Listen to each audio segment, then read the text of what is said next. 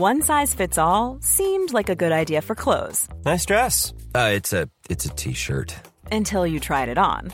Same goes for your healthcare. That's why United Healthcare offers a variety of flexible, budget friendly coverage for medical, vision, dental, and more. So, whether you're between jobs, coming off a parent's plan, or even missed open enrollment, you can find the plan that fits you best. Find out more about United Healthcare coverage at uh1.com. That's uh1.com. Wow! Nice! Yeah! What you're hearing are the sounds of people everywhere putting on Bombas socks, underwear, and t-shirts made from absurdly soft materials that feel like plush clouds. Yeah, that plush. And the best part? For every item you purchase, Bombas donates another to someone facing homelessness. Bombas. Big comfort for everyone. Go to bombas.com slash ACAST and use code ACAST for 20% off your first purchase. That's bombas.com slash ACAST. Code ACAST. Many of us have those stubborn pounds that seem impossible to lose, no matter how good we eat or how hard we work out. My solution is PlushCare. PlushCare is a leading telehealth provider with doctors who are there for you day and night to partner with you in your weight loss journey. They can prescribe FDA-approved weight loss medications like Wagovi and Zepbound for those who qualify. Plus, they accept most insurance plans. To get started, visit plushcare.com slash weight loss. That's plushcare.com slash weight loss.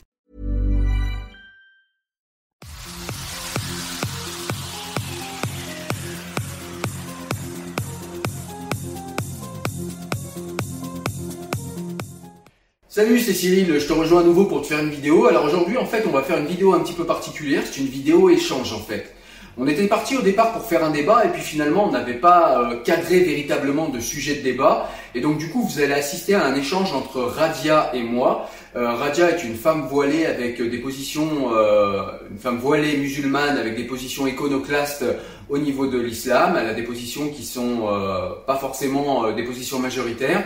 Et donc du coup, on a décidé de faire un petit échange. Alors c'est pas vraiment un débat cadré, rigoureux, comme vous avez pu euh, le voir euh, sur la chaîne. On est plus sur un échange, quelque chose de détendu et un premier contact. Voilà, je vous laisse avec cette vidéo. Je vous dis à très bientôt. Alors bonjour, euh, bonjour Radia, tu es euh, tu es l'animatrice, la principale animatrice et euh, coordinatrice de la chaîne Omri. et donc tu as, euh, tu nous disais 11 millions de 11 milliers pardon de 11, abonnés. 11 millions, ça serait bien. Ouais, ça serait bien, mais pourquoi pas Il faut les viser. Et donc du coup, bah, tu nous as fait l'amitié de regarder en fait euh, ce qu'on fait nous-mêmes sur notre chaîne et euh, on a fait une vidéo où on parlait d'islamophobie. Et donc euh, bah, tu as euh, tout d'abord euh, expliqué que tu avais beaucoup aimé la vidéo, donc je te remercie pour ça. Déjà, je te remercie d'avoir regardé puisqu'elle était très longue. Et euh, par contre, tu avais des points de désaccord et euh, bah, du coup, ce que j'aurais souhaité, c'est que tu puisses te présenter, dire un peu rapidement qui tu es, et puis et puis formuler les, les points sur lesquels tu étais en désaccord avec avec cette vidéo, s'il te plaît. Alors, bah, moi, je suis, comment dire, Radia ou Lepsir. Euh, J'ai euh, 42 ans, je suis maman de quatre enfants, j'habite en Belgique. Je suis une Française, bon, expatriée depuis plus de 20 ans. Euh, à la base, une Parisienne. Euh, je suis née euh, euh, à Paris 14e. Euh, J'ai vécu, j'ai passé mon enfance euh, à Agnières-sur-Seine. Et euh, ensuite, je suis allée dans le Val d'Oise, euh, du côté de Saint-Gratien, en Guin-les-Bains. J'ai fait mes études secondaires là-bas et je me suis expatriée à peu près à l'âge de 19-20 ans. Voilà. D'accord. Il y avait une raison particulière ou c'est privé le Euh, fait que tu es euh, émigré euh, en Belgique? Euh, oui et non. Enfin, il y, y a toujours ce problème. J'avais, perdu mon père donc à l'âge de 17 ans. Mes C'était condoléances. pas toujours évident. J'ai galéré un petit peu aussi en Belgique pour trouver ma place. C'était pas évident non plus. On avait des amis de la famille et puis euh, j'ai commencé à travailler dans une dans une boîte. Euh, J'ai pu comm- commencer à me comment dire à me loger et à m'installer. Ouais. Je me suis mariée voilà à mes 22 ans et euh, voilà. donc j'ai continué mes études en parallèle. J'ai toujours aimé apprendre. Je suis très autodidacte.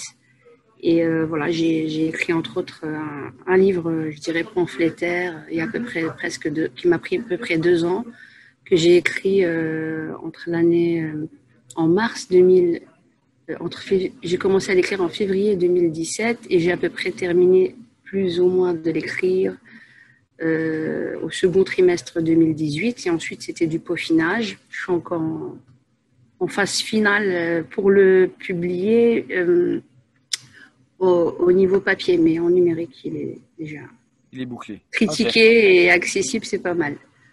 Voilà. Ok, bah écoute, euh, de toute façon, on va devoir se reparler en vidéo puisque euh, on a convenu que je lirais ton livre et que du coup, on pourrait discuter, euh, on pourrait discuter ensemble de ce que j'en ai pensé.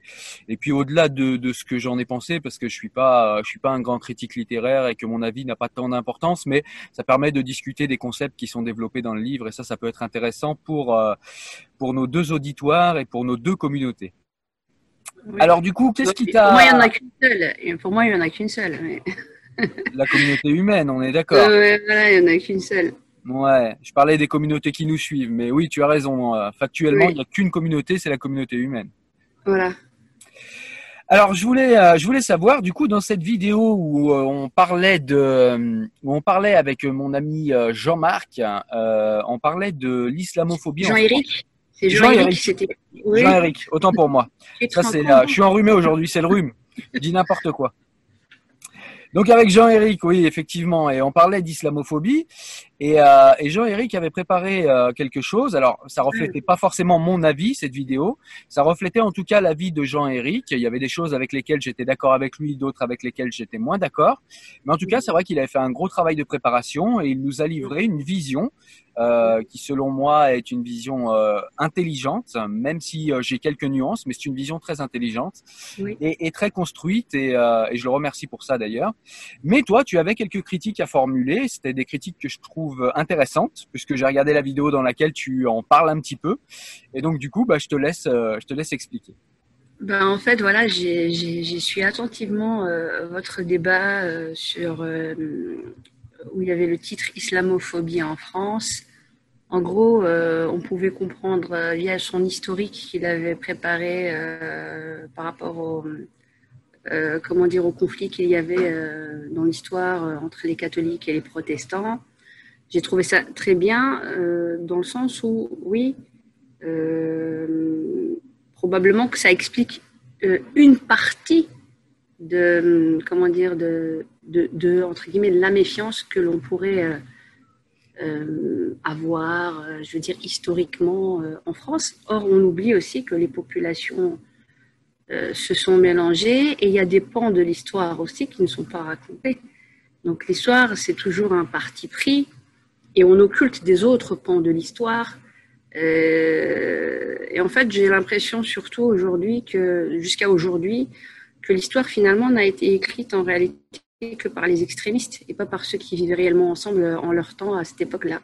C'est toujours eux en réalité qui ont eu peut-être gain de cause Mais du coup, qu'est-ce qui te permet dans d'avoir l'écriture ce genre du de- récit collectif. Comment Qu'est-ce qui, te permet du coup d'avoir ce genre de conclusion? Est-ce que tu as des Par ouvrages? exemple, euh, on occulte, euh, comme je disais, euh, dans l'Espagne andalouse, euh, voilà, les huit siècles de présence musulmane, où il y a eu euh, beaucoup d'échanges euh, fructueux entre les juifs et les chrétiens, bien Bah, qu'il il y ait quand eu même des beaucoup de guerres livres qui parlent de intestines. ça. Il y a quand même beaucoup de livres qui parlent de ça. Il y a notamment, je peux conseiller Gilbert Sinoué qui parle beaucoup de ça. Il y a même euh, Jacques Attali, qui est pourtant pas un auteur que j'aime beaucoup, mais même lui euh, raconte l'histoire d'Averroès et de euh, Maïmonide et de justement cette histoire andalouse. Il y en a eu plein d'autres, hein, il y en a eu plein d'autres. Le problème, c'est que c'est que il y a eu beaucoup aussi d'apports de musulmans, notamment dans la pensée euh, philosophique euh, dont a- ont hérité les Grecs et les, et les Européens, mais qui ont euh, L'inverse est vrai aussi d'ailleurs. qui, ont été spoliés. Je pense qu'on on est, tous- on est tous, on s'influence tous les uns les autres. Et les vérités d'aujourd'hui ne sont pas plus, euh, ne font pas exception même pour le passé. Hmm. Euh, ne font pas exception même pour le passé. Les gens échangeaient, Hum, peu importe que ce soit de l'ajout verbal violente ou non. Les, les, les, idées euh, fusaient de, de, de la même manière. Ouais, mais il y a peut-être quelque chose qui a joué, c'est que euh, on le voit par exemple. Regarde, si on prend les Grecs, euh, on a Socrate. Socrate, on sait très peu de choses de lui, alors qu'apparemment il était un philosophe euh, extraordinaire, et on le sait grâce à Platon qui lui écrivait. Pourquoi je te dis ça? Parce que l'islam a adopté quand même très tard, l'islam en tant que civilisation, pas en tant que religion, hein, a adopté très tard l'imprimerie. Ce qui fait qu'en fait, euh, les gens qui se réclament de cette civilisation aujourd'hui ont beaucoup moins d'écrits qu'un occidental. Un occidental a beaucoup plus Ah, d'écrits mais en il y a eu beaucoup d'autodafés aussi, donc dans l'histoire. Et puis, euh, n'oubliez, faut pas oublier aussi. Ouais, non, mais ça, euh, ça répond pas le fait qu'il y ait des autodafés. Il y a toujours, il y, il aura toujours des autodafés. Mais ce que je veux dire, c'est que à nous de de- de- d'avoir une pluralité de sources pour pouvoir accéder à une vérité. Mais en tout cas, les écrits sont là. Il y en a quand même beaucoup moins dans la civilisation musulmane à cause de leur adoption très tard de l'imprimerie, parce qu'ils décidaient que euh, se passer euh, le savoir de parole à parole, on avait des chaînes. euh, Ah oui. de- Eh ben oui, mais du coup, c'est C'est beaucoup dans moins fiable. C'est beaucoup moins les fiable qu'à l'écrit. de- de- les Arabes euh, de l'époque, au temps de, comment dire, du prophète euh, Mohammed moi je dis cette formule, bien qu'on ne soit pas obligé de la dire, c'est c'est juste usuel. Tu es ici chez toi.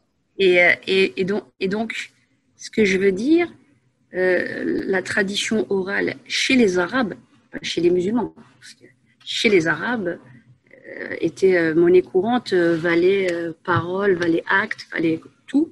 Ce Ouais, mais on peut comprendre. développé, ce qui fait qu'ils avaient développé énormément leur mémoire.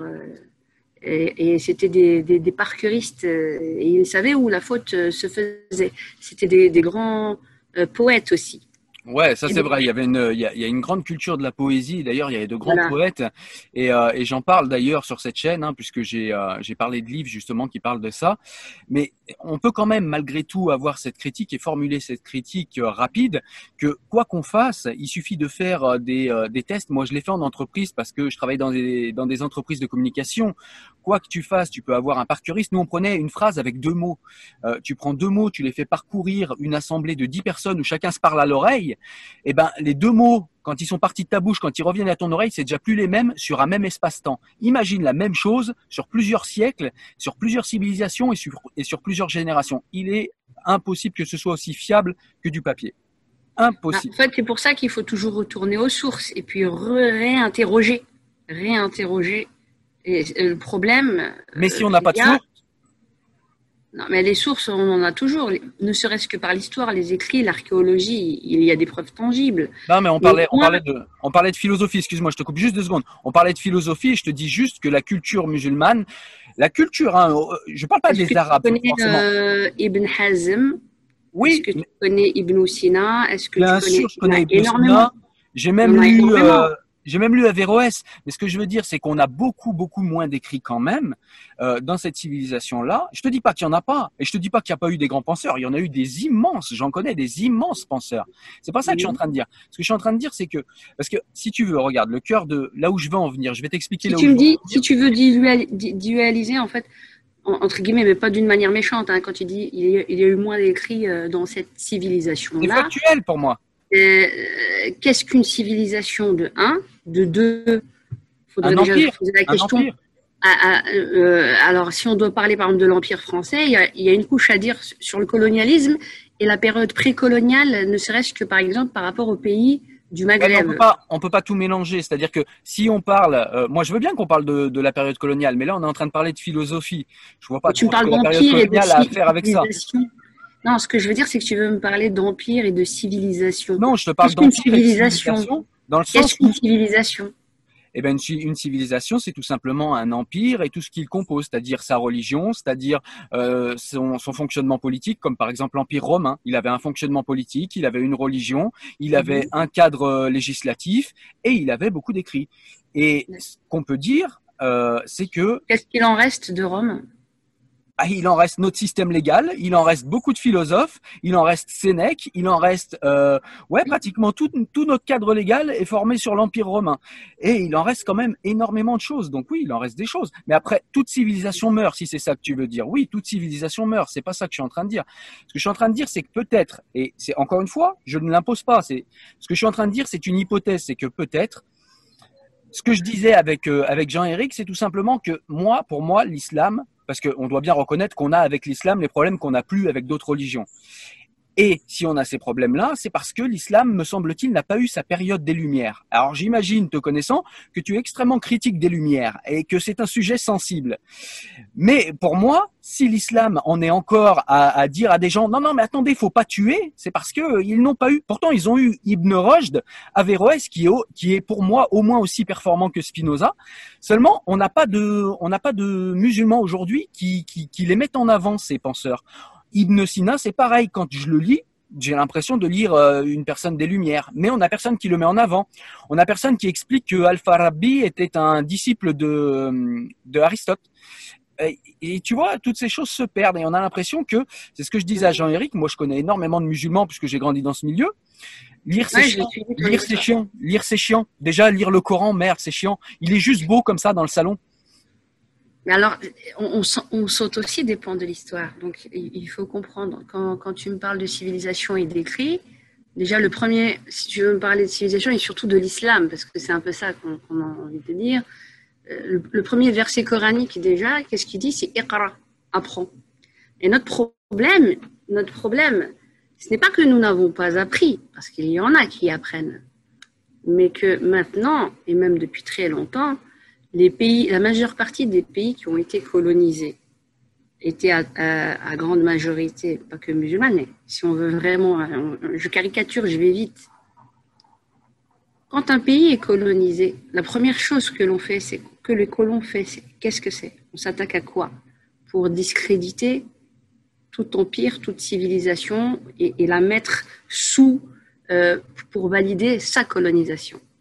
On adopte par exemple la, la technique des Anglais d'abord de détruire toutes les bâtisses qui représentent la culture, toute la trace, toutes les traces qui, qui, qui Mais peuvent. L'Empire ottoman a fait la même chose pendant 700 ans. L'Occident n'a Il y a beaucoup de choses à dire aussi 200. sur l'Empire ottoman. Il y a eu du bon et du mauvais, hein, de partout. Hein. Non, mais je veux dire, qui a On est là, on est là dans une conflictualisation, dans une conflictualité entre civilisations. C'est-à-dire qu'il n'y a pas les bons et les méchants, il n'y a pas les méchants occidentaux. Les, les occidentaux Non, en fait, dominent. notre problème, le nœud du problème, il est dans la mémoire coloniale. Il n'est rien d'autre que là. Ça veut dire, ça- mais si on retourne en réalité, c'est pas l'islam, c'est pas l'islam, c'est pas, c'est pas le- la chrétienté, c'est pas. Le alors, problème, de, la, de la mémoire coloniale Il y a des pans de l'histoire qu'on occulte dans la mémoire coloniale. Il y a des pays Et, musulmans. et donc on revit, on revit, on revit, c'est ce que j'ai abordé dans mon livre notamment. Euh, euh, il faut qu'on f- on, on fasse, euh, si vous voulez, une, une thérapie nationale. On est marre qu'on parle d'identité nationale. Il faut qu'on fasse une thérapie nationale et qu'on guérisse tous les Alzheimer. Déjà qu'on réouvre des pans de l'histoire, mais pas pour revivre l'histoire, mais pour que ce soit une base qui nous fasse réfléchir et que nous vivons, nous vivions d'abord nos réalités d'aujourd'hui. L'enjeu majeur, c'est de vivre nos réalités d'aujourd'hui. Il y a des gens qui veulent nous figer dans l'histoire et qui veulent nous figer dans le passé. Et, il y a une quand même dualité pas mal par les, euh, les Il y a une protagonistes. dualité, il y a une dualité cognitive à ce niveau-là entre ce que l'on palpe dans le réel au quotidien en disant bonjour à nos voisins pour rebondir peu ce que vous disiez sur dans vos vidéos euh, où on est, euh, tu veux, tu veux dire des Français, euh, on est à l'école ensemble, peu importe nos origines, notre culture et notre religion, quelle qu'elle elle soit. Et nous, avions ce civisme et ce qui s'est perdu d'ailleurs depuis plus de 20 ans en France. Et nous avions surtout ce noyau dur qu'au-delà de nos différences, quand on voulait se dire merde, on se disait merde et puis c'est tout. Quoi. On n'est pas d'accord, on n'est pas d'accord. Aujourd'hui, la démocratie, elle est en danger, mais à tous les niveaux, pour moi, pour rebondir sur vraiment l'actualité, avec tous les collectifs, quels qu'ils soient. Le collectif contre l'antisémitisme d'eux-mêmes, le collectif de l'islamophobie, pareil, ils jouent exactement le même jeu. Ah oui, c'est un Les, jeu, euh, c'est un les- jeu le américain, cran, c'est un le jeu cran, identitaire. le... Pourquoi? Parce qu'on n'a pas fouillé dans notre propre histoire et on n'a pas fait les témoignages de notre propre histoire. On a laissé d'autres écrire l'histoire à notre place. Attends, nous juste- tous, d'où que nous soyons, chacun individuellement, on n'a pas écrit l'histoire de nos parents, de nos arrière-grands-parents et on se laissait exposer les uns les autres. Bah dire, voilà. moi, j'ai fait, j'ai fait le travail. Et enfin, je l'ai fait. Je suis pas historien, mais en tout cas, j'ai fait le travail et je connais à peu près l'histoire de mon pays quand même. Oui, Tout- tout pays. Quand tu dis mon pays, Oui, la France, oui, la France. D'accord Moi aussi, je connais l'histoire de mon pays, la France. Oui. Je connais aussi ces pages sombres de l'histoire de la France pour avoir été, être aussi euh, d'ascendance euh, algérienne. Et Oui, donc, mais pour moi, de pour moi c'est l'histoire. pareil. Pourquoi on choisit Pourquoi on choisit et on filtre et on dit voilà la France tout ce qu'elle a fait de bon et on ne dit pas voilà ce qu'elle a fait de mal. Aujourd'hui, où est-ce qu'on se retrouve avec les indigénistes Radia, Radia, qui veulent faire l'Algérie, ne fait pas la même chose, elle ne fait pas même pire. Elle, elle censure des livres, l'Algérie. C'est Oui, parce mais que nous, on doit être mieux que, on doit être mieux que l'Algérie. Mais Ça veut d'accord, dire- ça veut dire en mais tant que d'accord, Radia, mais déjà la France, la France ne censure aucun livre, ça veut dire que tous les livres peuvent sortir. Mais est-ce bon qu'il n'est pas, est-ce qu'il ne n'est pas, attends juste deux secondes, est-ce qu'il n'est pas naturel, je dis pas que c'est normal, mais est-ce qu'il n'est pas naturel pour une personne de mettre en avant ses qualités plutôt que ses défauts. Quand tu vas voir un employeur, toi, tu lui dis, oh, mais au fait, moi, tu sais, je fais plein de conneries, mais tu, Ah ouais, moi je dis comme ça. Comme tu- ça, il n'y a pas de mauvaise surprise. Mais Mais- non, mais tu, tu, c'est normal de mettre en valeur son histoire nationale. Ça veut pas dire qu'il faut nier les histoires sombres. Mais il me semble qu'à part la France et à part l'Occident, euh, quand tu vois la Turquie qui nie encore le génocide euh, turc, quand tu vois, Il euh, faut arrêter de se comparer aux autres pays. On parle de la France. ah bah a- si, parce que l'histoire elle est comparative. C'est un peu Oui, facile de vouloir, non, de vouloir se réclamer non, de la non, réalité. Et de sortir du monde. Ben non, Non. on est dans un monde et on peut pas s'en affranchir. Oui, mais ce que je veux dire, c'est que euh, euh, finalement, on, regarde toujours chez les autres ce qui se passe pour éviter de regarder ce qui va mal chez C'est nous. toi qui m'as emmené en Algérie. C'est toi Oui, qui m'as mais pourquoi je t'emmène en Algérie? C'est la France coloniale qui a, qui a choisi de mêler le- le- son destin au nôtre. Et donc aujourd'hui, pas plus que pas plus que l'Empire ottoman, pas plus que l'Empire ottoman, pas plus non, que les immigrés qui viennent aujourd'hui. Et, et, et le, écoute, écoute, si, on veut vraiment euh, avoir un débat, euh, c'est-à-dire aller au cœur, à la racine euh, de notre mal, le mal français, c'est pas le suicide français, on n'est pas dans le suicide. Si on, si on arrive réellement à se parler à bâton rompu, sans censure, que tous les collectifs là, on les dégage et qu'on les mette out. On le fait déjà, en parlant déjà entre nous et qu'on se parle vraiment, c'est-à-dire de ce qui nous fait mal, de ce qui nous fait mal aussi dans la mémoire, de ce qui, n'est- ce qui est occulté, mais pas pour de la pleurniche, mais pour, pour, pour dépasser. Tu as un argument, par exemple, quelque chose que la France nie et qui te fait mal Moi, personnellement, je vais te dire pour- pourquoi mon livre il fait plus de 740 pages? J'ai raconté un gros pan de la, de la guerre d'Algérie, de la colonisation algérienne, en détail par rapport à ma famille. Et avec des documents historiques qui sont qui sont pas mis en valeur. Pourquoi? Parce que ça dérange. Même Bah. dans l'opinion publique en France, comme en Algérie. Bah moi je suis Euh, désolé, mais mais- quand je vais à la médiathèque de ma ville, je pourrais te faire une photo et je la montrerai et peut-être même je la mettrai en incrustation dans cette vidéo. Il y a un mur complet sur la colonisation algérienne et c'est le seul pays. Mais bizarrement, il y a personne qui va à la Mais médiathèque. il y a une Tu comprends, il y a la BM à payer. Tu comprends, il y a la BM à payer, il y a la dot à payer. Tu vois, tu sais, aller à la médiathèque, ça rapporte pas. Tu vois, il y a, il y a cette réalité aussi, il faut pas la nier. Ouais, les gens n'ont plus la culture du livre non plus. Enfin, voilà, on est dans la périgie. Donc c'est un peu facile de dire que tout est caché quand on veut pas aller voir. C'est peut-être nos mains qui font ça quand C'est nous-mêmes. c'est nous-mêmes. La, la, la faute nous incombe à tous, en fait, je pense. Et aussi nous, les premiers, c'est-à-dire. pour ça que j'ai raconté moi l'histoire de ma famille, parce que je me dis que quelque part, j'ai. La vraie dette, elle est là. C'est-à-dire que si on raconte pas l'histoire de nos familles, bah, les gens sont pas censés non plus deviner réellement ce qui se passe si on dit rien. Et donc. euh, Est-ce que tu as parlé de la colonisation euh, 700 ans des Ottomans sur l'Algérie? Ou est-ce que c'est pas le sujet, c'est juste... Ah, J'ai parlé, il n'y a pas de problème parce que je vais te dire, euh, mon arrière-arrière-grand-père, c'est le dernier bey de Constantine. C'est le plus grand résistant euh, du 19e siècle contre la France coloniale. Et que, que tu me dis que tu affectionnes l'émir Kader, Abdelkader, c'est un ennemi de mon aïeul. Et j'ai donné mon arbre généalogique et toute la partie de l'histoire qui a été occultée aussi bien par la France coloniale que les archives militaires où j'interroge d'ailleurs euh, pas mal d'États français, mais aussi parce que j'explique que l'histoire a continué de s'écrire, que son petit-fils, là je te révèle oralement des choses comme j'en avais déjà fait dans, dans le livre, mais que son petit-fils a fini commandant français parce qu'il a fait les deux guerres mondiales, qu'il est parti en Allemagne, et que dans les deux registres et dans les documents français, on dit français musulman. À ce moment-là, le problème ne se posait pas. Mais euh, moi je le Donc- dis encore, je le dis encore français musulman, j'ai pas de problème avec ça. Mais je Oui, mais le problème, c'est où on dualise l'idéologie. Le problème, c'est que maintenant, on est colonisé idéologiquement euh, du Moyen-Orient. J'ai rien contre les Arabes.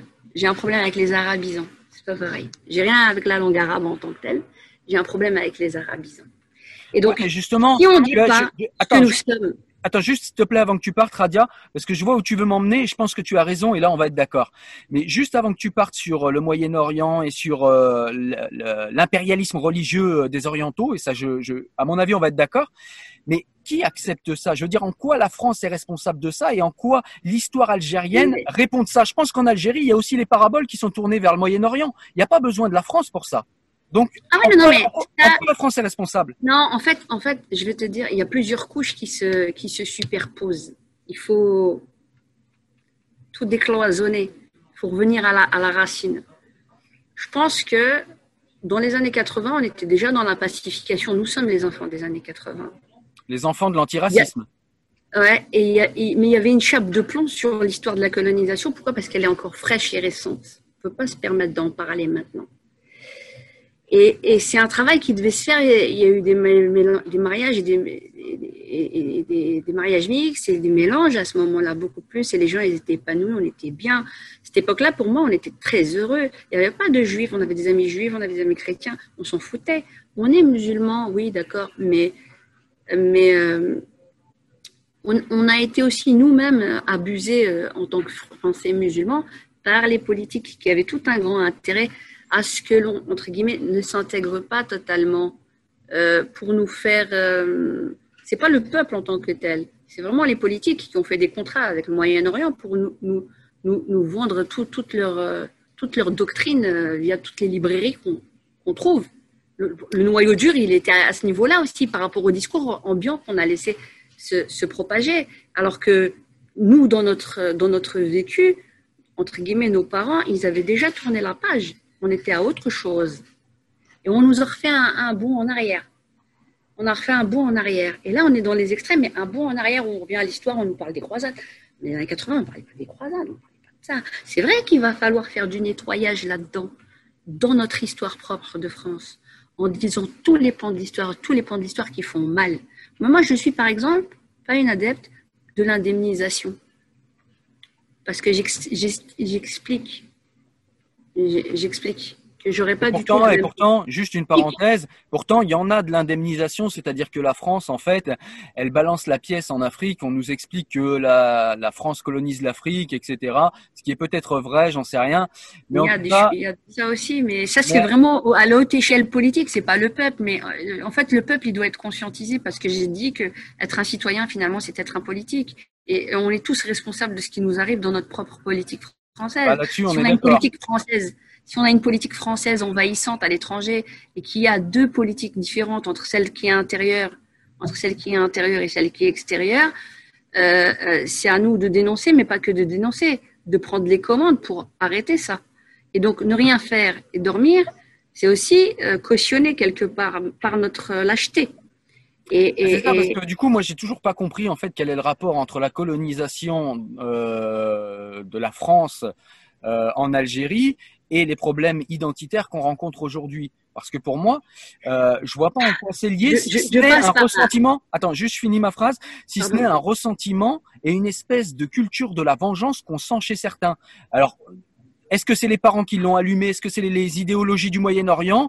Je sais pas, mais en tout cas, on sent une espèce de, de, de désir de vengeance comme si moi je voulais me venger aujourd'hui d'un Allemand, comme si aujourd'hui j'attrape un Allemand dans la rue, je lui dis sale colon, t'as niqué la moitié de mon pays, je vais te niquer. Tu vois, c'est c'est c'est- ça a quelque chose d'un peu pathétique quand même. En fait, en, en fait, euh, le, le trouble et le trauma, il est, il, il est entretenu aussi par les politiques françaises.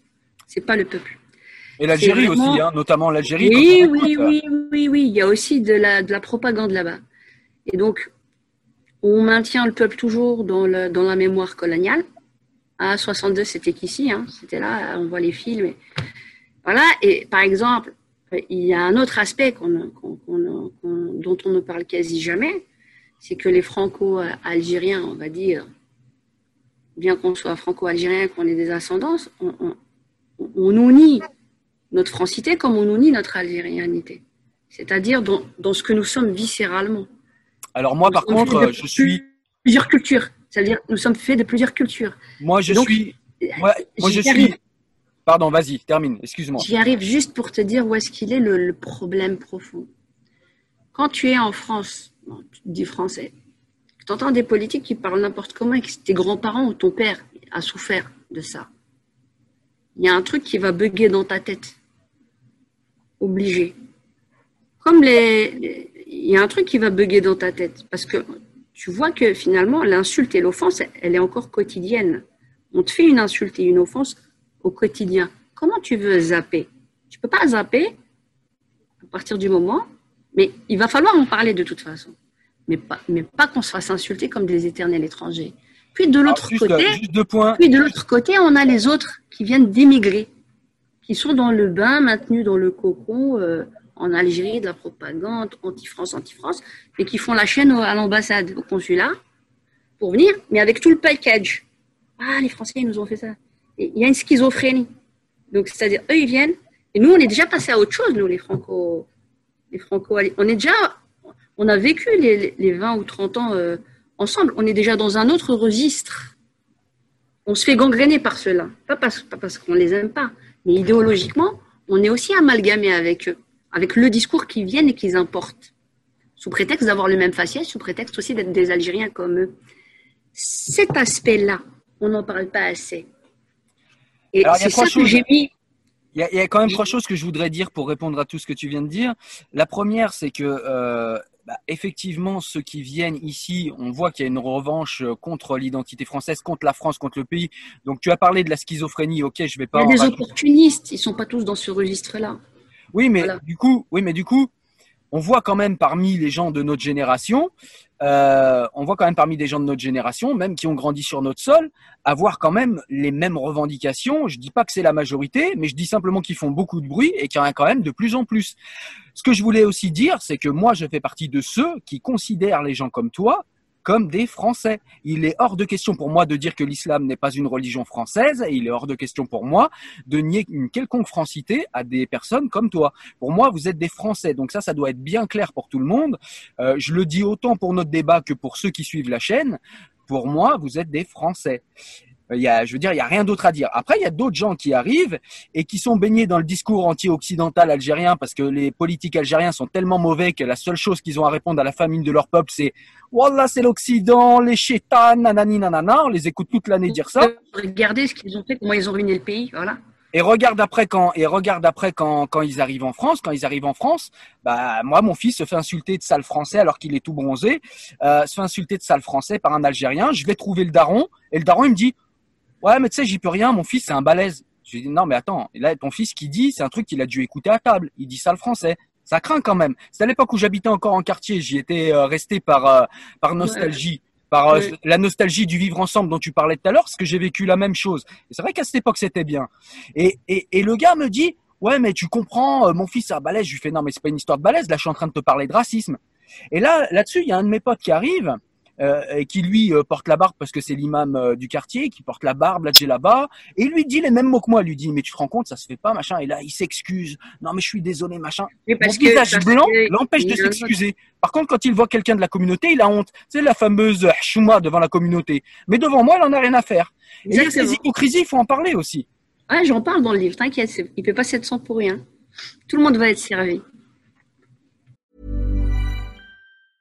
A lot can happen in three years, like a chatbot may be your new best friend. But what won't change? Needing health insurance. United Healthcare Tri Term Medical Plans, underwritten by Golden Rule Insurance Company, offer flexible, budget friendly coverage that lasts nearly three years in some states. Learn more at uh1.com. I'm Sandra, and I'm just the professional your small business was looking for. But you didn't hire me because you didn't use LinkedIn jobs. LinkedIn has professionals you can't find anywhere else, including those who aren't actively looking for a new job but might be open to the perfect role, like me. In a given month, over 70% of LinkedIn users don't visit other leading job sites. So if you're not looking on LinkedIn, you'll miss out on great candidates like Sandra. Start hiring professionals like a professional. Post your free job on linkedin.com/people slash people today. Je parle aussi du voile. Parce que tu Alors le il voile, le voile, si tu veux, si tu veux en parler, tu es très critique au niveau du voile. C'est intéressant parce que je trouve que tu es très critique alors que tu le portes. Est-ce que tu peux Ouais. nous expliquer?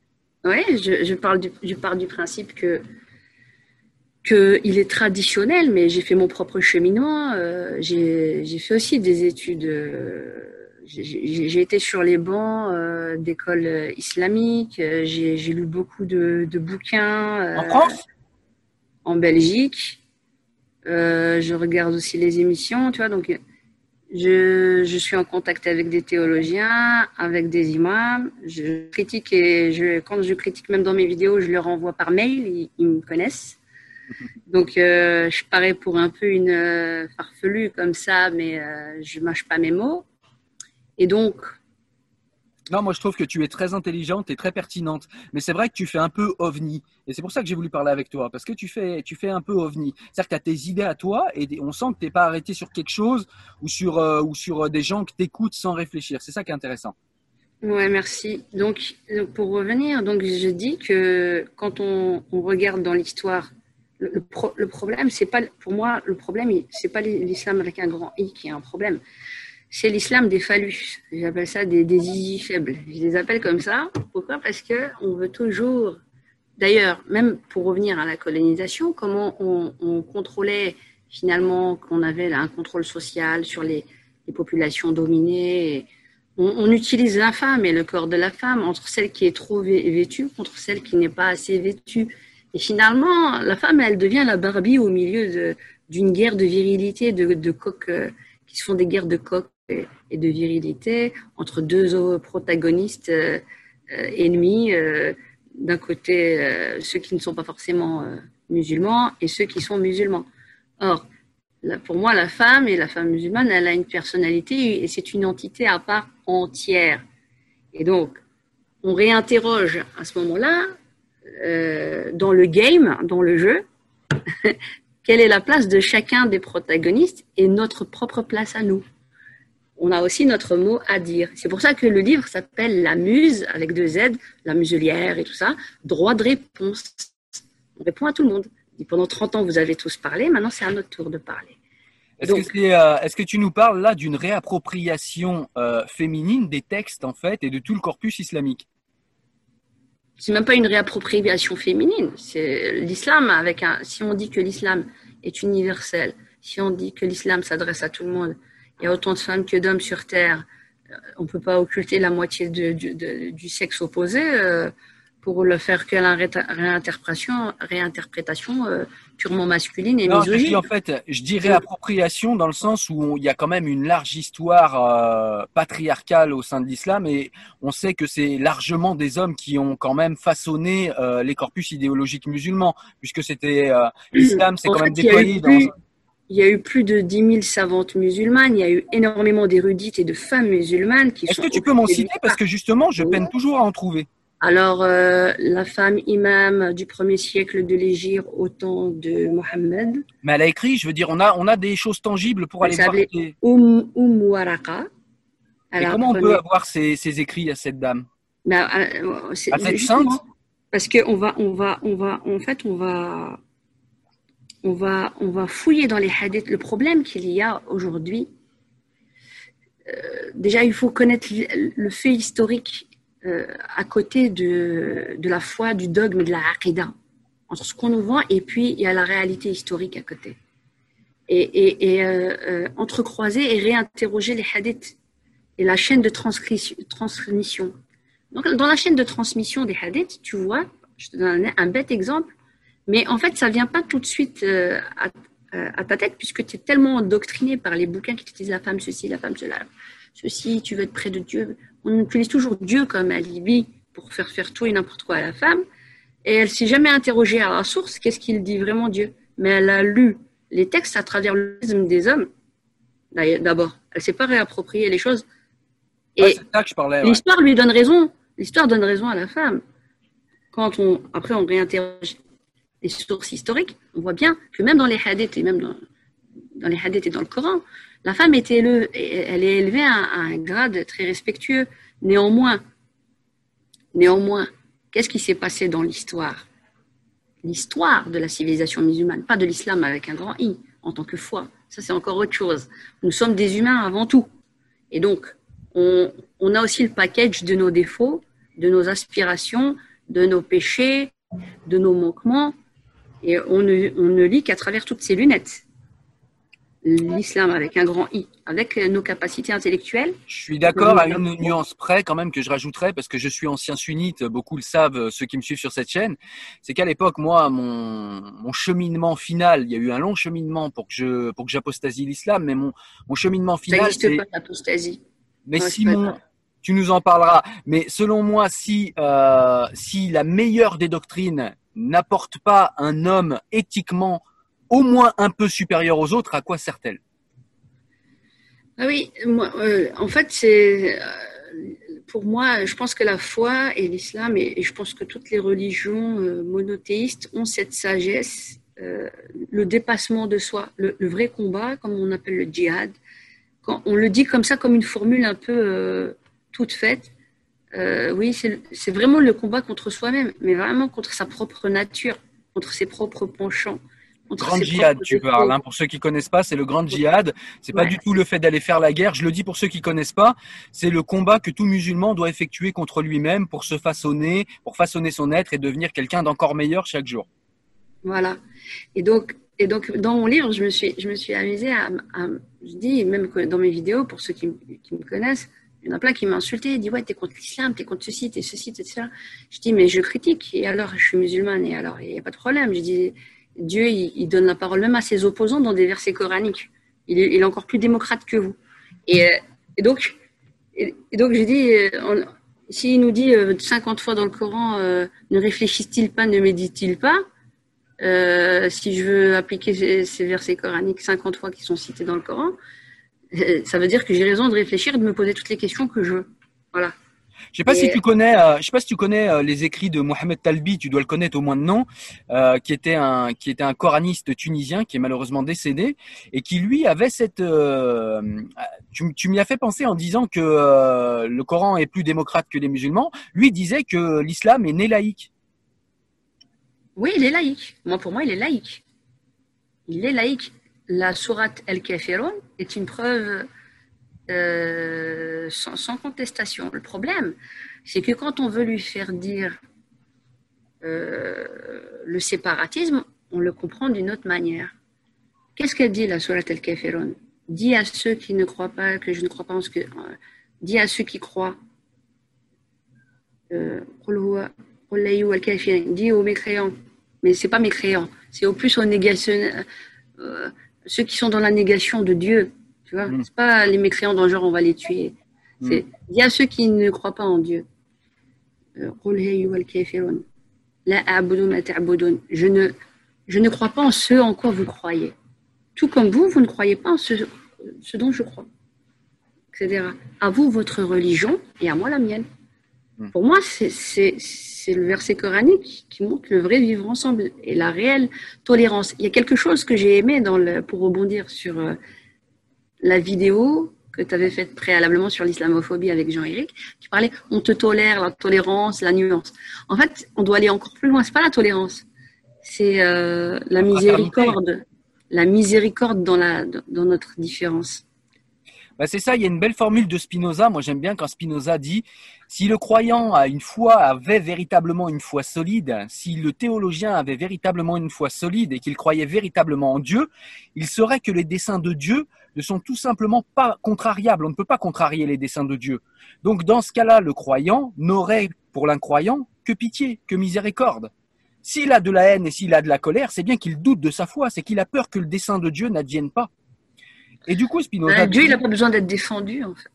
C'est exactement ce que veut dire Spinoza. C'est-à-dire que les desseins de Dieu vont, vont advenir quoi que les êtres humains fassent ou disent, si jamais il existe. Donc, dans ce cas-là, euh, Dieu n'a pas besoin d'être défendu. Puis il faut avoir une, voix, une foi très basse pour penser que Dieu aurait besoin d'être défendu. Voilà, voilà, exactement. Dieu n'a pas besoin d'être défendu. En fait, euh, la meilleure manière de, de faire un réel plaidoyer pour Dieu, c'est c'est d'aller vers les autres sans, croire à détenir la vérité absolue. Aujourd'hui, on a l'impression que tout le monde a la vérité absolue et tout le monde veut guider les autres, des uns comme des autres, que ce soit les, athéistes. c'est, euh, en fait, on cherche tous à dialoguer les uns les autres, mais en fait, on cherche tous à persuader. On est toujours dans, la relation dominant-dominé. On n'est pas dans le respect, le vrai respect. C'est ça notre problème. On ne mesure pas la dose, la bonne dose. Des fois, on fait sous couvert de. Parce qu'en en fait, on veut être euh, en fusion avec les autres. Alors, on déborde et on, fait de l'ingérence. Plus on veut se rapprocher des autres, et plus on leur fait la guerre. Donc, c'est un peu comme l'amour et la guerre. hein. C'est les deux. euh, c'est un peu ça. Il faut qu'on retrouve. euh, Et toi, qu'est-ce que tu penses, du coup, vu que tu as vu les deux, c'est intéressant de te poser la question, euh, qu'est-ce que tu penses du modèle, parce que tu as dû l'entendre, alors pas seulement dans la vidéo sur l'islamophobie, parce que j'en parle souvent, euh, du fait que moi, je défends justement ce modèle universaliste républicain français, hein, j'insiste, parce que c'est vraiment un modèle qui est mondialement unique, et c'est un modèle, en fait, qui place les lois de la République au-dessus de tout, et qui permet, en fait, à chaque croyance, qu'elle soit religieuse, philosophique ou politique, de pouvoir vivre ensemble de manière pacifique au sein d'un territoire géographique donné, en l'occurrence la France. Et je, ce, ce modèle est en train de s'affaisser au profit du modèle euh, anglo-saxon, du modèle américain, qui voudrait partitionner, voilà, qui voudrait partitionner tout le monde. Et j'aime à rappeler quand même euh, un fait d'armes qu'on a encore en France, c'est que s'il est très difficile à s'intégrer en France pour un immigré quand il vient, les immigrés, quand on leur demande si c'est difficile, ils disent que c'est difficile de s'intégrer en France, mais on est parallèlement le pays d'Europe où il y a le plus de mariages mixtes. Ce qui veut dire qu'il est très dur de s'intégrer en France, mais quand on le fait, on est considéré comme un vrai Français. Et ça, c'est quand même une victoire. Et ce modèle-là est en train de mourir. Et euh, bah déjà, qu'est-ce que tu penses de ce modèle? Et, Bah, et- moi, en fait, moi, je suis pour. euh, je- comme je te dis, je suis laïque. J'ai-. Ouais, mais on peut être laïque, que tu sais, comme les anglo-saxons, on peut être laïque Non, comme non. les Américains, en jurant Non. sur la Bible. Non, Euh, leur président aux États-Unis jure encore sur la Bible. Et on peut être laïque comme en France, où c'est-à-dire on a une véritable neutralité religieuse dans les institutions. Bah, ce terme de neutralité, il faut déjà le réinterroger parce que j'estime qu'il est trop galvaudé. Et euh, il y a une OPA aussi euh, dessus, je pense, par euh, ce que j'appelle les, athéistes, les, extrémistes. Et où on prend finalement en OPA l'appareil d'État par les extrémistes qui font la chasse à tous les croyants. Et donc, si on dit que on est laïque et qu'on on est pour une république laïque, je dis ouais, il n'y a pas de problème. Moi, avec la France laïque et républicaine, mais on accepte tout le monde avec une vision intégrationniste, pas avec une vision assimilé- assimilationniste. Une vision intégrationniste. Ça veut Quelle- dire quoi? quelle- Quelle différence ouais, tu fais entre les deux? Parce que c'est quand même en France le modèle assimilationniste dont tu nous parlais tout à l'heure qui a montré ses preuves jusqu'à maintenant. Et c'est ce système qu'on est en train d'abandonner. Le modèle intégrationniste, c'est plutôt le modèle américain où chaque communauté... c'est pas le multiculturalisme. Je suis pas pour le multi. euh, comment on appelle ça déjà? Multiculturalisme. Ouais, je suis pas pour le multiculturalisme à outrance. Donc, en fait, le problème, tout notre problème majeur, je pense que c'est le curseur. Où est-ce qu'on met les curseurs? Et pour pouvoir vraiment les mettre, pour, euh, euh, il faut réinterroger la société, euh, les gens, en toute démocratie, en toute transparence, sans les museler, au nom de la sacro-sainte bonne pensance, ci et là, pour qu'on retrouve nos repères et, le dénominateur commun qui nous lie tous et qui font qu'on a réajusté les choses pour tout le monde et tout le monde trouve son compte. Je pense que c'est ça. Et, donc, c'est dans ce sens-là. C'est-à-dire que, pourquoi tu me dis j'ai le foulard, je vais t'expliquer maintenant plus en détail mon propre cheminement. J'ai mis le, le pendant plus de 15 ans. Avant, je mettais un petit foulard. Et tout au début, ben, j'ai- j'ai pas mis du tout le foulard. euh, Donc, je suis une enfant de France. J'ai commencé à aller dans les, écrits euh, de l'islam. euh, et, et entre guillemets naturellement. Ce n'est pas si naturel puisqu'on a, on, on a, on n'a pas fait euh, le travail en amont de savoir réellement et de réinterroger cela. On l'a pris en, en argent comptant. C'était naturel pour toi parce que tu avais sincèrement une foi et tu voulais comprendre ta foi. Non, je pensais que j'étais surtout en porte-à-faux par rapport à Dieu. C'est ça qu'on m'a vendu. C'est ça qu'on nous a vendu en tant que femme. Tu es en porte-à-faux vis-à-vis de Dieu si tu mets pas le foulard. Hmm. C'est ça qu'on te vend. Et on te dit que si tu veux être aimé de Dieu, il faut que tu, respectes ses injonctions. Mais ils font dire pour moi, pour moi, avec le temps, le recul, 20 ans dans, le secteur et tout, ce que le, comment dire, le, verset coranique ne dit pas, en occultant justement le pan historique et les exégètes. Les, vraies questions historiques d'harcèlement sexuel qu'il y avait déjà en ce temps-là. Et si on est au, faut réinterroger ça. Donc, c'est ce que j'ai fait avec le livre, mais d'une manière très virulente. Pourquoi? Parce que on m'a, j'ai fait des, comme je dis, j'ai fait euh, même des universités d'été. J'ai posé des questions très dérangeantes. J'ai questionné la direction. J'ai questionné des, des documents, euh, des syllabus de Aqida. Euh, on m'a, on, on m'a, on m'a pas, on m'a pas reçu. J'ai dit c'est comme ça, il ben, n'y a pas de problème. Alors je fais la guerre dans le livre et je leur ai dit j'ai écrit un livre. Et, et j'ai dit, je vous le dis par, par transparence, je vais pas vous rater. Et euh, mais je les monte pas. Je les, c'est pas par haine que je le fais. Ça veut dire que c'est pas par frustration, c'est-à-dire en tant que femme et musulmane d'avoir le droit de, de, de, réinterroger des choses qui sont réinterrogeables sans qu'on nous ait à nous, nous prendre pour des égarés, euh, des farfelus, euh, des non-musulmanes, des, euh, des musulmanes occidentalisées. Je dis non, premièrement, je suis une musulmane occidentale. Et ça, il faut pouvoir le souligner. Et qu'on soit respecté en tant que tel, en tant que français musulman, et qu'on ne nous importe pas des doctrines d'Iran. On ne nous importe pas des doctrines avec, avec ce qui s'est passé dans 89 en France. on nous a apporté tout Khomeini et tout le voile et le tchador. C'est important, attends, c'est important de le dire, ça, ce que tu dis, parce que c'est quelque chose que les gens ne savent pas, je pense. C'est que la France a quand même abrité Khomeini en son sein, et elle l'a abrité, et ensuite il est retourné en Iran pour faire la révolution iranienne en 1979. Et c'est la France qui a abrité cette personne, alors qu'on refuse d'abriter des gens euh, comme les lanceurs d'alerte qu'on a vus là aux États-Unis récemment. Et on a abrité des gars comme Khomeini, c'est-à-dire qu'effectivement, les politiques français ont parfois une responsabilité dans le fait de soutenir euh, des, des, gens qui sont euh, il leur devait de l'argent. Pour rebondir sur un travail qui avait été fait par, euh, est-ce que c'était François Essel? Pas indignez-vous. Les Stéphane services Essel. secrets français. Stéphane Essel. Stéphane Essel. Les services secrets français. Et eh ben là, il en donne de, la source, en ayant interrogé pas mal de gens. Et lui-même, hein, qui connaissait le, c'était les services secrets français. Et il parlait de cette période-là, de détail par détail, comme quoi, comment, la, France, elle devait de l'argent à l'Iran. Et c'est comme ça qu'après, il y a eu les attentats, la prise de l'ambassade et, tout le reste à cette époque-là, et les attentats de 91, 94 à Saint-Michel. Il y, a, beaucoup de choses à dire. Ouais, de toute façon, là-dessus, je pense qu'on est assez d'accord. La France, elle a quand même à regarder aussi comment elle a soutenu dans, dans beaucoup de pays, euh, comment la France a soutenu le terrorisme. Alors, pas directement, on va pas non plus sombrer dans le complotisme, mais la France a quand même soutenu et, et aider des, euh, euh, des, des, régimes qui étaient clairement dictatoriales. Quand on voit par exemple jusqu'à euh, récemment, je crois que c'est jusqu'à il y a 4-5 ans, la mosquée de Lyon qui est pas très loin de chez moi, c'est une mosquée qui était financée par l'Arabie Saoudite. Qu'on ne me fasse pas croire que les services secrets français ne savaient pas. Et ça, c'est mhm. voilà. Non, en fait, en fait, et, et je pense aussi que il faut et même, je pense que nous, nous qui n'étions pas assez matures, puisqu'on était très jeunes, euh, on, nous a fait manger la panade, en gros. On nous a fait manger la panade. Et puis, euh, en ayant pris euh, du, du, poids et, de, comment dire, de, de l'esprit critique, on commence à revenir, pour beaucoup d'entre nous, je pense, sur ce qu'avait été cette période 80 où on était bien. Et, euh, et maintenant, ça va être l'ère, je pense, des Français musulmans de s'imposer en tant que tels pour dire merde aux doctrines étrangères, qu'on ne veut pas se faire infiltrer en France et qu'on est solidaire avec nos, nos concitoyens qui ne sont pas forcément musulmans avec nous.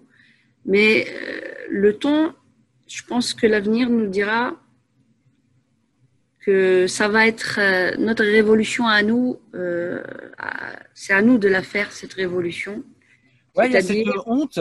Il y a cette honte que je perçois beaucoup chez les musulmans occidentaux, c'est de dire je suis français musulman, je suis belge musulman. Non, je, on dirait qu'il y a une espèce de honte à avoir un islam français. C'est pas une honte, c'est pas une réinterprétation, c'est pas. Oui, si on dit que l'islam est universel. Voilà. La, mais c'est, mais c'est, mais c'est quoi encore? On revient à l'histoire, la mémoire coloniale. Ah ouais, ah ouais, accepte l'islam français, l'islam des colons. Ah, c'est dans ce sens-là que tu voulais le dire tout à l'heure. Ok, j'ai compris. Il y a toujours, je te dis, il y a, il y a l'histoire qui nous. Ah, il y a le politique, il y a, il y a la, mémoire, il y, a, plein de choses. C'est énorme. Et donc, c'est pour ça qu'il faut les strates. Il faut tout euh, déblayer et refaire le puzzle. C'est-à-dire, pas raconter une autre histoire. Enlever tout le, tout le brol, là, tout, le, tout, le boxon qu'il y a.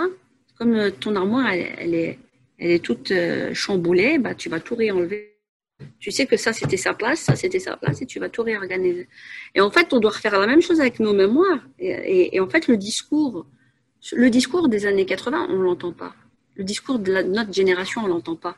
Il a été directement occulté, il a été directement asphyxié par les théories étrangères, l'islam du Moyen-Orient. T'as rien à dire, on est un gros magma. On ne nous entend pas, nous. nous cette, génération, notre génération. Parce que nous sommes maintenant les adultes d'aujourd'hui, c'est à nous. Le vrai défi, il est à nous, à toi, à moi, à gens de notre génération, de le faire. C'est à nous de donner la donne, parce que c'était notre génération on, est parti des extrêmes à, d'autres extrêmes, en fait. Et on a fait qu'être des spectateurs. Et c'est vrai, j'aimerais aussi qu'on parle de, de, personnes dont tu as parlé tout à l'heure. On en a parlé assez rapidement et je pense que c'est important de s'attarder sur eux. Déjà, d'une, parce que euh, je suis comme toi, je les considère comme des ennemis euh, au même titre que les islamistes. Ce sont les athéistes, c'est-à-dire ces gens qui se font passer pour des laïcs et qui sont des militants athées et qui ne supportent pas, qui ne tolèrent pas les croyants. Et ceux-là sont très dangereux aussi parce que, eh bien, ils confortent justement euh, les. Moi, j'écoute aujourd'hui avec grande tristesse et avec grande peine des gens qui sont nés en France, qui sont musulmans et qui disent ouais, mais bon, on n'est pas chez nous ici, c'est pas notre religion. Mais non, mais non, tu es chez toi ici, c'est ta religion. Mais en fait, te laisse pas euh, rentrer ça dans la tête. Tu es ici chez toi. Ça ne veut pas dire qu'on n'a pas. Il y, a un déficit, il y a un déficit historique. Il y a un déficit critique aussi. Mais si, si euh, au quotidien, et puis il y a la réalité qui te rattrape. Si au quotidien, euh, on n'arrête pas de t'insulter et tu vois dans les médias, on n'arrête pas de te dire en comment, comment tu veux qu'on vive, on, veut, euh, comment tu veux qu'on vive les uns et les autres épanouis? Ça n'intéresse pas le gouvernement qu'on vive épanouis les uns avec les autres. Un gouvernement fort, c'est un gouvernement. Je suis désolée, on parle tout le temps de liberté, mais à un moment donné, il faut qu'ils mettent les freins. Le gouvernement j'explique pour, ou, moi personnellement, comme je disais, je dis que tu vas me faire chier. Moi, je suis pour faire un parti politique français, international français, et, euh, là, vous allez me voir au Parlement. Je dis, parce que vous parlez de moi avec mon voile et tout, je dis, je suis française. Je dis, nos aïeux, s'ils n'avaient pas fait la, guerre contre les Boches, à, cette époque de Première et Deuxième Guerre mondiale en fraternisant les uns avec les autres, tu seras encore en train de manger ta soupe de navet et ta choucroute allemande avant de venir me rendre, moi, étrangère sur mon sol natal. Et donc, tout ça, tout ça, il y a aussi beaucoup de choses à régler de ce côté-là. Et donc, tant qu'on n'écrit pas non plus les récits de nos familles, et euh, on peut. En fait, c'est notre, faute. En fait, c'est notre faute. il y a eu un film. Ouais, mais il y a eu un film de Jamel Debbouze là-dessus sur le sujet. Il y a énormément de livres, moi qui ai lu. Je pense qu'il y a aussi un problème d'appropriation, c'est-à-dire que euh, il y a des gens qui, qui, qui, qui, se sentent pas français parce que, bah, comme tu le dis, il y a un problème quand même avec cette histoire, mais ils vont pas aussi vers le savoir, et ça, c'est un problème. Et puis, il y a aussi le fait que cet islam hors sol qui primerait sur tout, sur tout État, qui fait que, bah, ils se sentent d'autant plus déracinés. Et puis, il y a aussi le fait que dans chaque pays du monde, et là, le français euh, autochtone, même si j'aime pas ce mot, mais le français autochtone est touché aussi, c'est-à-dire qu'on est dans une espèce de grande mondialisation, une grande soupe mondiale qui fait que tout le monde s'interroge sur son identité et tout le monde est un peu en panique sur son identité. Bah ouais, c'est pour ça que moi-même, d'ailleurs, j'ai fait ce travail. Je dis, vous m'avez tous fait chier avec l'identité, vous voulez de l'identité nationale. Voilà l'identité nationale, voilà c'est qui ma famille. Ça va pas faire plaisir, hein, ce que je raconte dans mon, dans mon livre, parce que j'y vais franco, zéro censure, zéro euh, politiquement correct, et euh, tout le monde en prend pour son grade. Et donc, il euh, faut pouvoir mettre tout le monde à table et qu'on règle tout le monde à la bonne heure, mais pour autant que euh, on se dise franco ce qu'on pense, ce qui nous fait mal aussi. Ça, c'est euh, important. Ouais. Ce qui nous fait mal. Et on, ne communique plus maintenant. On communique plus. C'est-à-dire, je préfère des débats ouverts, un peu musclés, forts et tout. On se dit merde, tu fais chier. Et après, on va se prendre un café. c'est bon. C'est ça. Là, la démocratie, elle vit. Ah, les collectifs, les collectifs cran, islamophobie, antisémitisme. Euh, oui, euh, tu es antisémite parce que tu racontes euh, l'histoire en Algérie que les juifs ont fait. Je dis oui, il y a des bons juifs et des mauvais juifs. Vous voulez nous faire croire que quoi? Que dans l'histoire de l'humanité, il n'y a eu que des juifs persécutés Il y a eu des juifs euh, colons, il y a eu des juifs, et on le voit encore aujourd'hui euh, en Israël. Hein. Euh, C'est pas, c'est pas de la science-fiction. Oula, a- a- restons, loin de ce bon. problème. Il y a du bon, Pour une vidéo, bon. ça va faire beaucoup. il y a du bon et il y a du mauvais. C'est pas la foi en, tant que telle qui va pas. C'est quand, quand, quand, quand il y a un mix où euh, on veut figer la foi euh, à des idées politiques euh, de domination. Voilà, c'est ça qui fout le boxon. Après on peut la tous foi, intelligence. Après, la foi est personnelle et moi je respecte la foi de chacun et évidemment il s'entend que je respecte la tienne, mais on peut quand même s'entendre sur le fait que quand on désactive l'esprit critique, la religion est quand même un formidable euh, outil euh, de, de désactivation de l'esprit critique. Je me rappelle de... Ouais, ouais, c'est l'opium du peuple, comme on dit. hein. C'est ça, c'est-à-dire que euh, Voltaire nous Et explique... la religion des athéistes euh, visant à nous faire dans le consumérisme, dans le libertinage à outrance, Ouais, mais ça, ça dans, le, vois, dans le terrorisme du sexe, tout Mais ça, je suis- c'est quoi? je suis plus mesuré que toi parce que euh, je pense que effectivement il y a un athéisme qu'on peut prendre pour une religion et d'ailleurs je l'ai toujours dit et souvent ça vexe les athées et je dois avoir ce débat avec un athée c'est que pour moi l'athéisme n'est qu'une religion comme les autres donc Oui. ça c'est ça, ça c'est- mais ça moi je dis pas que c'est eux qui sont euh, le chantre de la cons euh, de- du consumérisme Non, non. de la consommation parce que tous On les pays sont comme ça hein. voilà Non, non, tout le monde on est tous- Euh, quand- Non, non, non, je, je, je ne suis pas non plus euh, à, dans le binarisme. C'est-à-dire, quand je dis ça, c'est parce qu'on a une manière de caricaturer les religieux, d'être tous des extrêmes, ou bien, euh, donc, je, pourrais dire aussi que le consumérisme, puisque la religion, euh, euh, quelle qu'elle soit monothéiste, nous, nous dit d'aller vers les autres, d'être dans l'altruisme et tout, eh ben le consumérisme et l'individualisme, c'est tout l'inverse. Alors, on pourrait très bien binariser les choses de la même manière et dire finalement, c'est ceux qui n'ont pas de foi qui vont vers ça. Et, tu vois bien que le boxon que ça peut foutre dans le, débat. Donc on sait très bien. Et en plus de ça, par exemple pour des questions il y a un truc que j'avais bien aimé de M. Jean-Éric quand il disait euh, on est entre guillemets peut-être pas autant pratiquant, mais on a gardé la morale chrétienne ou quoi. Euh, Il y a des gens qui se disent agnostiques et athées. Alors quand on parle de l'avortement, parce que je parle que des questions qui fâchent dans mon livre, hein, moi je dis que c'est de l'infanticide. Et, euh, en fait, au nom de notre humanisme, on, en devient un oxymore. Et donc, et donc j'explique euh, donc euh, qu'en fait on est en train de nous dire sous prétexte que nous serions entre guillemets religieux ou ayant la foi ou ayant euh, une, une religion monothéiste qui, qui interdit l'avortement, euh, qu'on serait finalement défanatisés. Et en fait, on oublie au passage qu'on est en train d'insulter tous les agnostiques et tous les athées qui, qui pensent de la même manière que nous et qui sont pour, euh, pour la vie. On, les, on les traite tous d'infanticides. Je suis assez d'accord avec toi et, j'espère- ne pas choquer mon audience, mais euh, euh, bah, c'est pas mal, hein, c'est un bon débat, je pense. Moi, je suis, moi, je suis quelqu'un qui suis exactement d'accord avec toi sur ces questions-là, alors que je suis, euh, je suis déiste et je suis pas religieux. Et souvent, le seul argument qu'on nous oppose, c'est ah vous vivez à l'ancienne, ah vous êtes rétrograde, ah vous êtes des vieux cons, ah vous êtes. C'est pas un argument ça. J'ai parlé Mais- de tout ça. Alors on va pas, on va pas en débattre là parce que ça va nous faire repartir. Euh, dans le livre, loin. de toute façon, c'est ce que j'ai fait. Donc tu Voilà. vas trouver tout. euh, Mais, euh, mais c'est vrai que c'est, euh, je suis d'accord avec toi, c'est, c'est des choses qui sont euh, dérangeantes et on nous empêche de parler et tout de suite on nous catalogue bon ou mauvais. C'est-à-dire qu'aujourd'hui, euh, aujourd'hui encore on peut en parler, mais il y a quelques années tu disais que tu étais pour la France souveraine, ah t'étais d'extrême droite. Euh, tu disais que Ah tu- non, moi je suis toujours d'extrême droite alors. Si c'est comme ça, je suis toujours pour la France souveraine. hein. Ben, moi aussi, mais aujourd'hui Ouais, ça passe un peu mieux.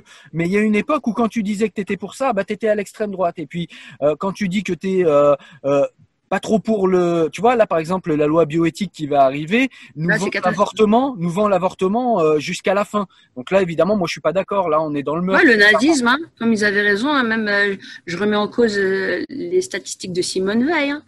J'ai j'ai carrément écrit, euh, elle se rappelait de la Shoah, mais elle a oublié de regarder dans le rétroviseur. hein, donc euh, ce qu'elle a, ce qu'elle a, ce qu'elle a propulsé. Et en plus, elle a trafiqué les chiffres. Et ça, j'ai donné mes preuves. hein. Les chiffres de quoi Tu veux dire de l'avortement? L'avortement, oui, oui, j'ai do- j'ai donné tout ça pour faire euh, céder le Parlement. Alors moi je pense, je pense que l'avortement était une bonne chose, mais il y aurait dû y avoir plus de conditions. Mais enfin bref, c'est un autre débat. Euh, moi, l'avortement reste une exception. Oui, c'est ça. Ça devrait, ça- surtout, surtout à l'époque où la contraception est gratuite pour presque tout le monde, ou alors vraiment pas cher. Enfin, on en refera un, autre. euh, On en fera un autre débat. C'est vrai que ça peut être intéressant. Ben écoute, c'était un premier contact en tout cas aujourd'hui. Oui. Au plaisir. Eh ben, je te remercie, je te remercie Merci pour ça. Merci. Et puis, euh, bah, je diffuse la vidéo et puis, euh, et puis, euh, on se refera des débats. Ça va Ah, on a des réactions, c'est bien. C'est ça que j'aime bien. Pardon Je dis ça va générer des réactions, c'est ça qui est bien. Ouais, là, on fait, on a fait un tour de table vite fait pour essayer d'apprendre à se connaître dans ce petit débat. Et puis après, on va, euh, si tu en es d'accord, évidemment, approfondir les choses. Oui, ça va, ça me va. Eh ben, allez, on fait comme ça. Merci, Ben, au plaisir. Au Je te remercie et puis je te souhaite une excellente après-midi et puis euh, Oui. bon courage pour le taf.